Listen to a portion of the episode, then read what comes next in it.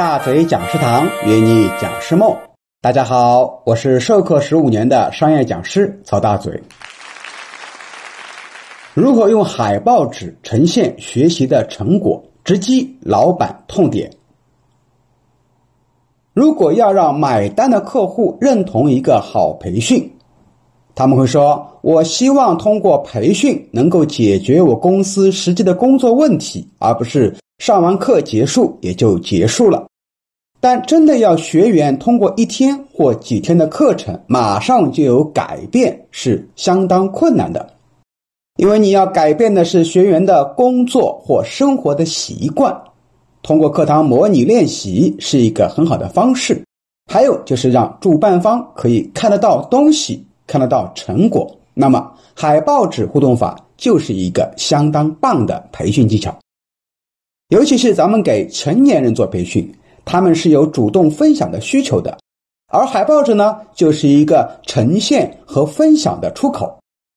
再加上海报纸呈现借助了图像记忆法，而体验式学习方法呢，两个心理技巧，图像记忆法大家都知道。就是开发出右脑的记忆点，对课程内容印象深刻。体验式学习法呢，是用的肢体记忆，亲自参与体验感会更强。所以海报纸互动法可以加深学习成果的记忆点。而且咱们课堂上看去啊，很热闹，也很好看。一方面是学员拿着海报纸上台做分享。另一方面，分享完毕以后呢，还能张贴在旁边的墙壁上，给其他小组做展示，都可以拍照留给公司。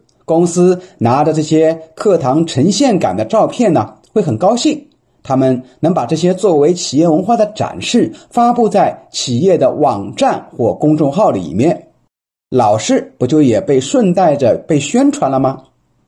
学员看到自己小组成员上台拿着海报纸分享，同样也会抛照片发布在自己的朋友圈里，同样也是帮老师做宣传。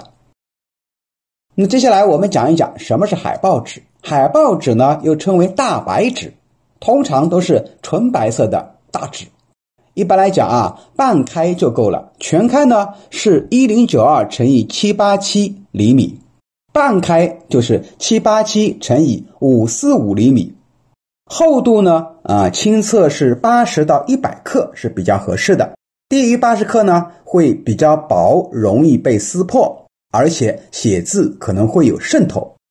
超过一百克的话呢，老师携带不方便，因为太厚了，出门装箱折叠起来最多也只能装十张。海报纸通常都要配合水彩笔或白板笔使用，颜色呢可以丰富一些。一般啊，三种颜色也就够了。上课前可以提前给每个小组发一张海报纸和白板笔，提前把海报纸呢折叠好放在桌子上备用。那么海报纸在课堂里的互动到底该怎么去呈现？欢迎持续关注并转发《培训师职业宝典》，我们下期。接着讲。